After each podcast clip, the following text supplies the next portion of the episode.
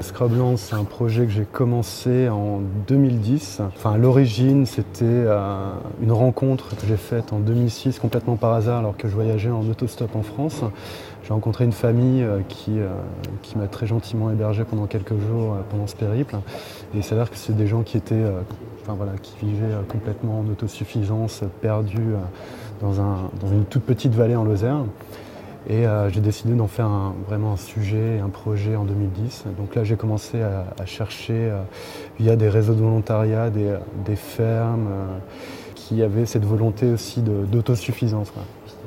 Donc voilà, 2010, j'ai commencé en France et puis après, cette série a commencé à s'étendre à d'autres pays en Europe, en Espagne, en Suisse, en Roumanie, pour terminer en 2015 euh, aux États-Unis. Ce qui est important pour moi dans ce projet, c'était, euh, je pense que c'était déjà de vivre aussi une expérience personnelle assez forte où j'avais rencontré ces gens qui vivaient en autosuffisance et il y a eu euh, cette envie de vivre leur quotidien pendant une période. généralement, je restais en moyenne deux semaines avec eux en fait. Donc là, je faisais du volontariat, je leur filais un coup de main, etc. Ce qui était aussi pour moi un moyen de bah, forcément de les rencontrer, de mieux comprendre euh, leur démarche, euh, pourquoi ils en étaient arrivés là. Euh, mais aussi de, en tant que photographe de, de donner en fait quelque chose. C'est-à-dire que voilà, quand on se retrouve dans un, dans un projet documentaire ou reportage, on est souvent là, voilà, on vient prendre quelque chose, c'est aussi hein, cette intention d'échanger, de laisser quelque chose derrière moi finalement. Il y a deux personnes dont j'aurais vraiment envie de parler, c'est euh, Peter et Vincent en fait, qui sont un peu les personnes qui m'ont motivé à continuer ce projet, euh, qui vivent dans les Pyrénées, euh, à côté d'un petit village qui s'appelle Massat. Alors là, ça fait à peu près un peu plus de 20 ans maintenant que Peter en fait et euh, est venu s'installer euh, voilà, dans, une petite vallée. Il, s'est, euh, a reconstruit un petit village avec sa famille, sa famille qu'il a quitté, Vincent par la suite qui l'a rejoint des années plus tard.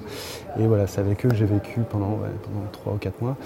C'était les personnes les plus radicales que j'ai pu rencontrer en fait. C'est-à-dire qu'ils ont fait le choix vraiment de vivre sans électricité, sans eau courante, pas de machine qui, qui avait besoin de, pétrole et d'essence pour.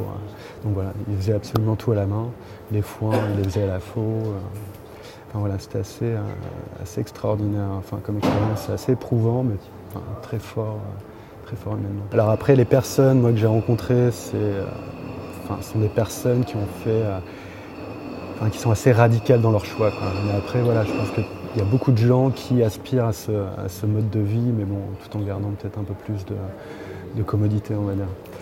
Pour moi, être lauréat enfin, cette année, c'est vraiment extraordinaire. Et euh, ça surtout me permet euh, bah, de, de, voir ce projet sous forme de livre, qui est euh, une forme d'aboutissement, mais c'est aussi un projet que j'ai toujours imaginé sous la forme d'un livre. Donc du coup, ça va permettre à ce projet-là d'avoir voilà, toute sa cohérence en fait.